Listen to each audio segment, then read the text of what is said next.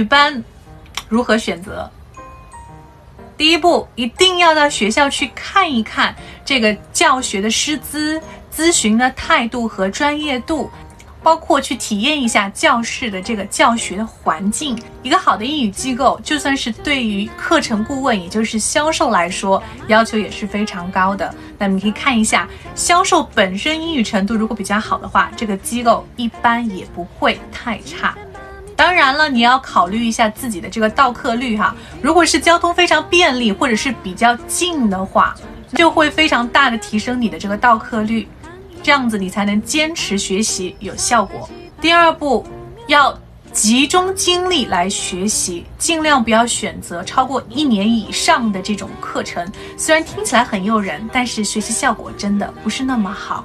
一般会给自己一些压力哈，至少是在三个月或者是半年之间，把你的这个能力提高了。如果你的学习成绩非常好的话，可能两个月就能提高了。那至少是两个月以上。第三步最主要听一下老师他的上课教学质量、课堂的氛围和效果，那么就知道这个课程它的难度适不适合你，老师的风格适不适合你，适合你的才是最棒的。最贵的不一定是最好的。一般来说，像小班学习的效果是最棒的，一到六人，如果有能力最好是一对一。